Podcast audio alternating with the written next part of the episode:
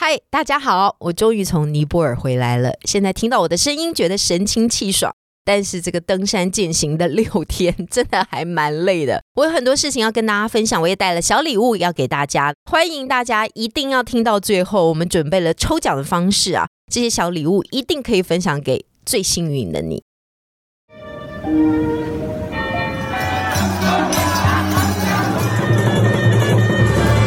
握世界大小事，开启未知新旅程。也许你的眼睛长得很小，但是你的视野可以很大。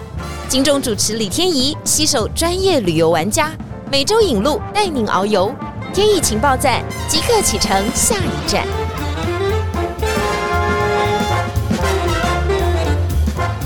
天意情报站，你说赞不赞？欢迎大家今天来到节目现场。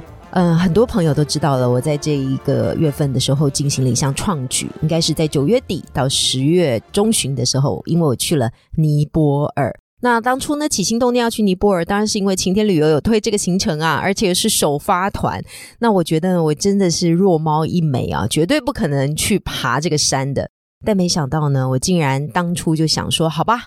既然大家都觉得不行，那我就要来试试看，也许我可以，就是抱着这样子的必死的决心、必胜的决心、必攻顶的决心，我就开始进行练习，然后到最后我真的走成了。首先告诉大家呢，我在今天还有下一节节目当中呢，会分成两个段落，一个段落呢，我会跟大家讲一下这个尼泊尔践行的十三天的行程当中，有六天我们是在走路的，这六天我们到底在做什么？接下来有七天，我们是在观光的。七天又在做什么？看到了什么？体验到了什么？在这两集的节目当中，我们都会跟大家分享。首先呢，我先跟大家讲述，其实尼泊尔非常非常多践行的行程，还有非常非常多登山的行程。它主要分成两大山群，一个是安纳普纳峰山群，另外一个就是大家所熟悉的喜马拉雅山山群。而世界最高峰呢，就是圣母峰。我们一般外界的人也说是珠穆朗玛峰、珠峰，它是八八四八，它是位在喜马拉雅山群。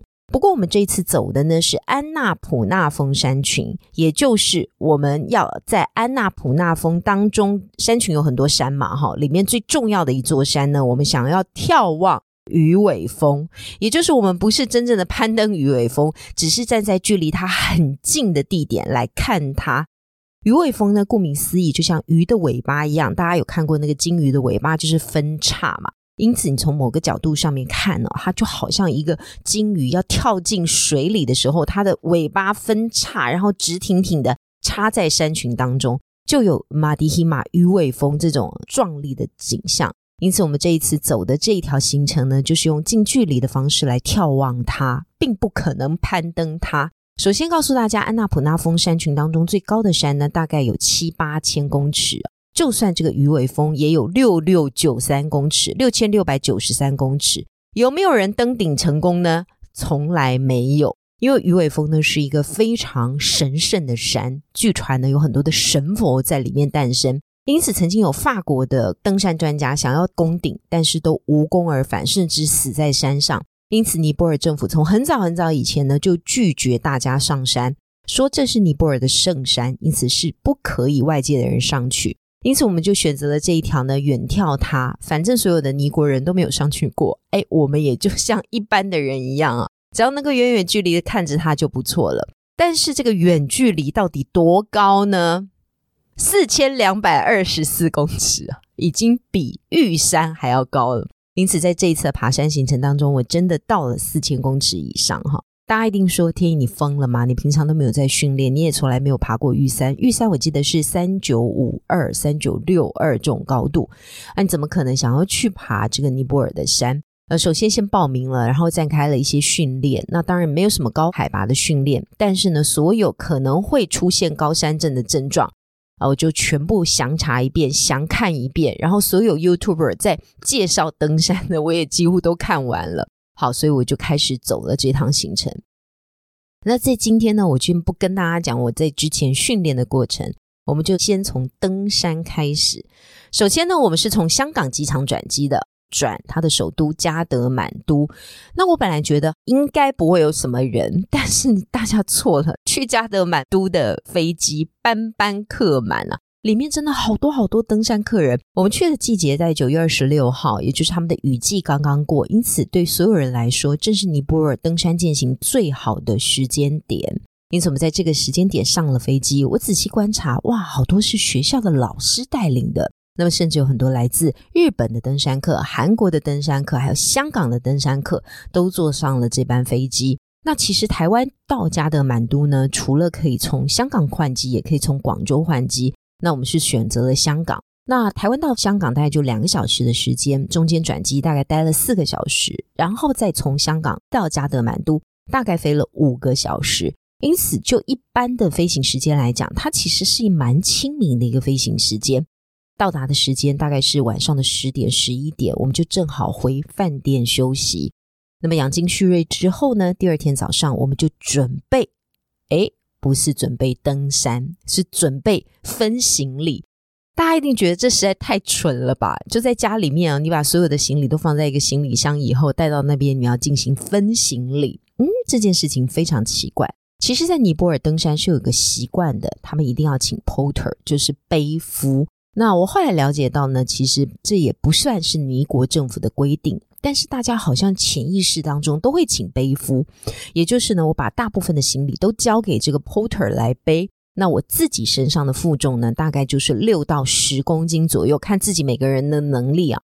那背夫的意思呢，就是。他帮你背，但是他给你袋子，因此你就想尽办法把那个袋子塞满，让他能够背背到呢你要住宿的地点。那你在住宿的地方，你就可以看得到分装出来的行李。因此，我们到达加德满都的第一天呢，虽然入住在加德满都的饭店，但清晨起来以后，我们就要开始进行分装行李的工作。首先，他会给你一个蓝色的袋子或黑色的袋子，那你就要把所有的行李呢，就是在山屋这四五天你可能会用到的东西，比方说盥洗的设备啊，或者是睡袋啊，甚至是羽绒衣啊，这些你就分到了这个袋子，也就是你在行进的路上不会穿的东西，不会用到的东西，那就请 porter 帮你背上山。好，这个观念大家应该就清楚了。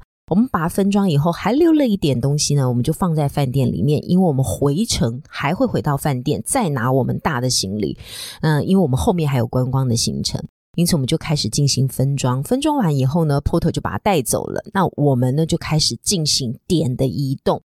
那这次晴天旅游其实非常的贴心哦，它不让我们从住宿的点就开始行走，它把我们载到了一个点，再从这个点上面开始行走，而正式进入四天的登山行程。但是这已经又住了一天，因此我们真正的登山行程其实是在加德满都跟波卡拉，我们已经休息了两个晚上，才开始往山上动。目前到目前为止都是一个轻松的行程，再加上你并不会有任何时差上面的问题，所以呢，你应该可以走得很好。那正式开始行进的路线呢，就是从第三天早上，也就是呢，porter 已经帮你把部分的东西往上背了，你背起你自己的行囊，我算一算，大概有六公斤，里面到底装什么呢？有你的雨衣嘛，哈，有你的雨裤啊，还有你的伞呐，还有各式各样的手杖啊，什么东西都把它装在里面。甚至你担心你在走的时候会冷啊，会热啊，所以还会有 UV 的衣服，还有一点点小点心，因为怕你在路上的时候会肚子饿。哎，这样夯不啷当装也是装了六到十公斤啊，就往身上背，就往前走。我们从第三天的早上大概五点半开始启灯。那我们就是要前进到鱼尾峰的基地营，也就是可以最近距离看到鱼尾峰的地方。我们起登的点呢，大概是一千八百公尺，我们要登到四千两百公尺，要分四天，大家就可以算这个平均的距离。除了有长度之外，还有高度。那有的时候高度呢，真的比较陡了，那一天的长度就不能太长，大概是这样的概念。因此，从第三天我们开始启灯以后呢，第一天就是最辛苦的日子。你必须要调整你自己的背包，调整自己的重量，然后调整一下海拔的差距。我们大概从一千八百公尺就走到了两千五百公尺左右，大概爬升七百公尺，但是距离我们走了十四公里。那早上我们大概就走了四个小时，中午用餐一下，下午再走三个小时，我们就抵达了我们要入住的山屋。大家听起来觉得我讲的非常的稀松平常哈，但是它是有坡度的十四公里哦，而且到最后它要爬升七百公尺啊！这一路上是什么样的天气呢？大家都想尼泊尔真的很冷吧？错错错，那个时候呢大概有二十一二度，刚开始还好，但是到后来的时候你会觉得满头大汗。它爬升的高度也不算太高，因此海拔没有太高的时候呢，又有点湿热的感觉。我们又走在一个 forest，就是一个森林般的营地的时候呢，说实在，跟台湾的气候是有点像的。如果你在台湾的焦山有在进行行走的时候，它并没有困难度，但是呢，就是很阿杂，就是会有一点湿的感觉啊，有一点好像诶，前面的路不知道怎么样，有点缓缓的坡度往上前行的时候，也不知道前面的距离怎么样，就这样子慢慢慢慢的爬升。那一路上呢，我们就看到了很多的驴子啊，哈，这个驴子呢，到底是在走在我们旁边是什么意思呢？第一个，他们的腿力很好；第二个，哈，他们比 porter 还厉害，他们身上呢就背了很多的可乐啊、啤酒啊、大米啊、水果啊。原来他们最重要的工作呢，就是要供给山屋使用。你知道沿线就会有非常多的山屋，因此这些驴子呢，就是最好驮这些食物的动物。他们就把这个米放到这些驴子上面，就慢慢慢慢的往上走。还有水果啊，还有啤酒啊、可乐啊，这些都是我们一般人力真的很难负重上去的。就这样，驴子呢慢慢慢慢的往前走。一个驴队呢大概有七八只驴子，然后每一只呢都非常的听话，他们身上就带着非常大的铃铛，有点像牛铃那种感觉。因此很远很远的时候，你们就听得到他们的声音。叮当叮当叮咚就来了，但他们走的呢，其实是他们有自己的节奏，走的也并不是非常的快。那我曾经差一点挡在一只驴子的前面，想说他要来撞我。哎，这个驴子的前面会有一个人会吼他，吼他一声以后，这个驴子好像就醒来一样。他本来可能在做 梦啊，在走山路的时候，突然醒来以后，哎，他看到人，他就突然转向了。所以是人驴争道的一种场景啊。但是这种驴子的商队并不是非常多。我们大概走十四公里呢，大概碰到了三队。那碰到这样的状况的时候，你就缓下你的脚步，让驴子先走。它有它自己的节奏，它还是走得比你快。另外一个呢，会驮东西的就是 porter。这个 porter 除了背我们的行李之外呢，路上你会见到很多种 porter。porter 呢，他身上还扛了很多的家具。那我本来呢觉得他们应该是在说笑话，结果呢我看到有好多 porter 在背弹簧床垫，有双人的，有单人的。以下有图为证，哈，我会在我的脸书上面放上我的图啊。真的，我跟你讲，各式各样的床垫都有。那我就非常好奇啊，一问之下也是上面的山屋要更新，最快的方式就是请 porter 背。驴子是载不了弹簧床垫的，因为驴子没有高度，但人有高度。一百七十五公分的人背了一个床垫，再弯腰一下，他就可以找到他的平衡点，把这些弹簧床垫背上去。因此，我发觉呢，porter 都背这种长长的东西。后来在路上呢，我就看到他们还背柜子、书柜啊。电视柜啊，各式各样的柜子哦，他们反而不背米这样的东西，因为这些就交给驴子来背就好了。他们可能要背这种比较有技巧的东西，然后比较容易会坏掉的东西，甚至价格比较高的东西。那当然，这个山庄付给他们的钱也会比较多。这个是我在第一天一路上所看到的景象，我觉得非常的有意思哈，值得跟大家分享。话说呢，这讲的好像非常容易哈，但是呢，就这样子亦步亦趋的挨到了下午的三点。第一天真的是非常的辛苦哈，早上实打实的走了四个小时，下午就走了两个多小时。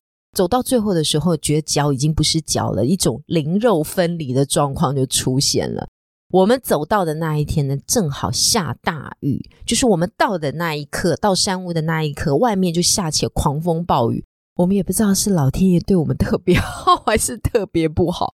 我们当然谢谢老天爷要给我们这样的天气，至少是等我们抵达山屋以后才下雨。但我们也开始心里胆战心惊，因为第二天我们就要开始走棱线了哈，就是要走山的中间哈，两边都是山脉的时候，我们很怕地上太过泥泞而很难走，那就蛮麻烦的。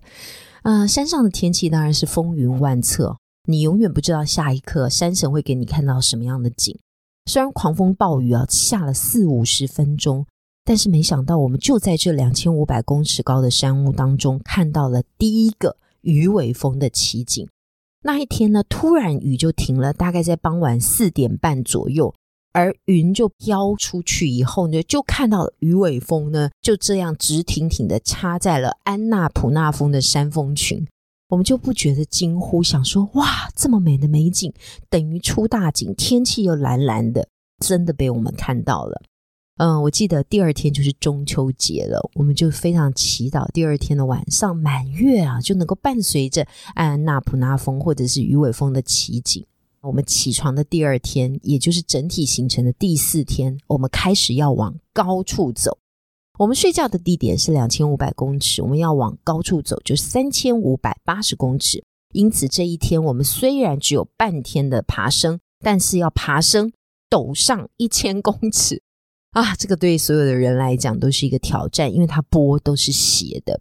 我们就开始呢往前不停的前进，但是也不知道怎么样呢，就是因为天气很好，虽然时不时有时候会飘雨啊，但是我们只要拿出了台湾登山惯用的小雨伞就可以了哈，还不用穿上雨衣哦。我就也非常好奇哦，我就问了一下这个旁边有爬山专家，他们说就拿雨伞啊，就撑雨伞啊。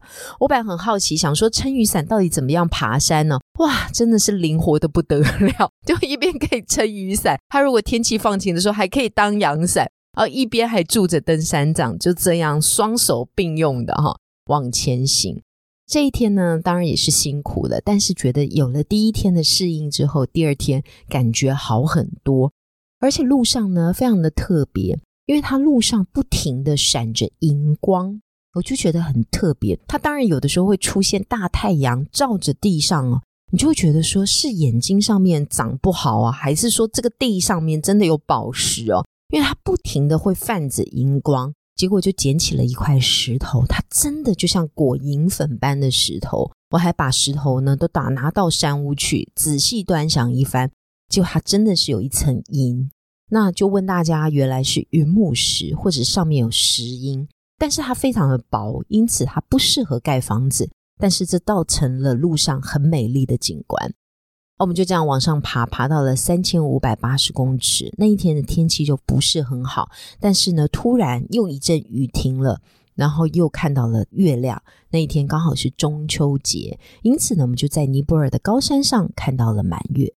但是我们都要早早的休息，因为呢，真正的重头戏终于来了，也就是在所有登山行程的第六天，我们从三点半开始起床，要带着头灯，然后正式启灯。我们希望呢，在六点以前能够达到了四千二百二十四公尺，看到鱼尾峰的日出。因此呢，我们就从这个三点半钟，整个摸黑，打着头灯就往上起灯。哇，这一路上你也不知道自己走了什么样的路，然后开始呼吸变得比较急促，因为有高山的反应。所谓高山的反应，就是当你上升的时候呢，你血液当中的血氧量就会降低。但是对我来讲呢，我其实高山适应的蛮好的。我在第二天、第三天的晚上都有进行血氧的测试，我大概都维持在平地般的九十三到九十五的血氧的容量。因此大家说我像仙女一般哦，在山上几乎没有感觉。而且我越到高峰的时候呢，其实我整个的血氧量都非常的好啊，就是精神饱满，觉得空气越来越好，人也变得非常的开心。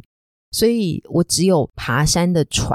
没有高山症带给我的喘，但是呢，我在过程当中曾经以为我的高山症要发作了，因为前一天晚上呢，我就不信邪，没有戴着帽子睡觉，所以在这里有一个小小的 paper 要特别告诉大家，前一天晚上呢，其实我们已经在三千五百八十的海拔当中，它晚上的温度是会降到零度的，因此领队有特别告诉我们，你们晚上一定要戴着毛帽睡觉。但是我说睡觉不戴帽子，总是觉得不是很习惯。我想应该不会那么冷吧，结果半夜真的被冷醒了，就是有一个冷光哦，就觉得好像穿入了你的脑门哦，你是被头痛醒的。想说完蛋完蛋，就赶快起来把帽子戴上，就这样迷迷糊糊的也睡到了三点半。但早上起来的时候总是觉得昏昏的，然后呢，有一点点觉得高山的反应。我想说，完了完了，我此行最重要的任务就是要到四二二四公尺上面看到美景。如果我真的没有办法上去看到美景的话，我这一趟不就白走了？越这么讲，心里就越毛。然后一路上的时候，我就跟我领队说：“我怎么办？我觉得我头有点痛啊。”就我领队看看我以后说：“天意，不瞒你说，我觉得你头灯可能戴太紧了。”就是大家知道吗？头灯有那个松紧带要缠在头上，我真的没有去调那个头灯的松紧带，原来是那个头灯的松紧带卡的我的太阳穴很痛。我就说真的，我就把它放松以后，哇，整个神清气爽。所以呢，我就这样子到五点以后就把头灯关掉，因为天也慢慢变亮了，我就一路攻顶。但是攻顶的日子，因为山路也比较难走，也是没有亮光。然后路上又遇到了很多的动物，比方说，当你遇到了高山牦牛的时候呢，它雄赳赳、气昂昂的坐在边坡的时候，你怎么能够不停下来跟它打招呼呢？那高山牦牛呢？据说拥有牦牛的家户的尼泊尔人都是当地最有钱的人家。高山牦牛呢，它毛很好用。然后呢，它的肉质当然也不错。最重要的是牦牛奶，这个牦牛奶呢，里面的乳脂含量极高，是做 cheese 很好的用品。因此呢，高山牦牛是极为珍贵的。我们在走的时候，领队就告诉我们说，我们非常有可能碰到一群呢，就在夏天的时候往山上移动的牦牛。它现在呢要回来过冬天了，因此要往山下走。没想到我们就真的碰到了一群，看到他们的时候呢，简直无比开心，要跟他们合影啊、留念啊，就这样子错过了往上坡的机会。等到宫顶的时候，大概已经六点四十分左右，也就是这趟山路我们足足走了三个小时，从三千五百八十公尺呢走到四千二百二十四公尺，走七百公尺，我们就花了三个小时。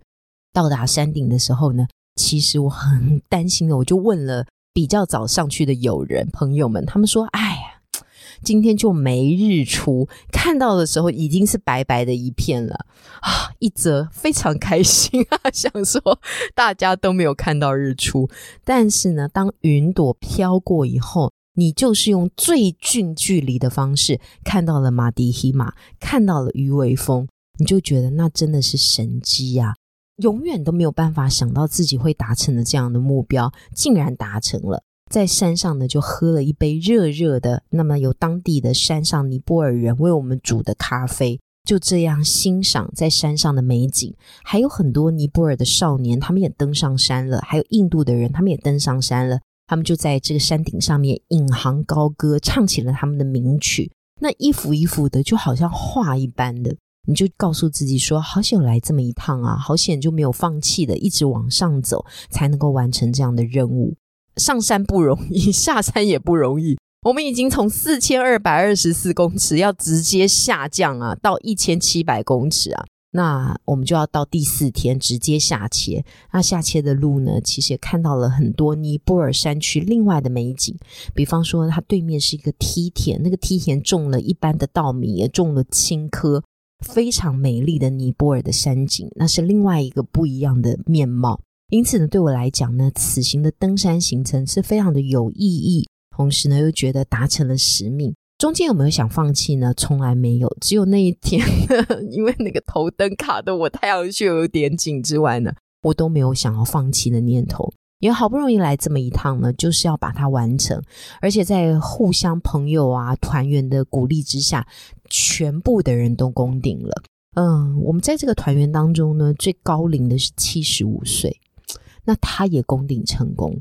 那我就觉得说，其实每个人都是有能力的，每个人都是有潜力的。那如果你平常就有运动的习惯，每天都有走走散步的习惯，其实这些来讲对你都不难。那稍微做一点点预防的处理就可以。那到底要带什么东西呢？我还写了 memo 给大家哈。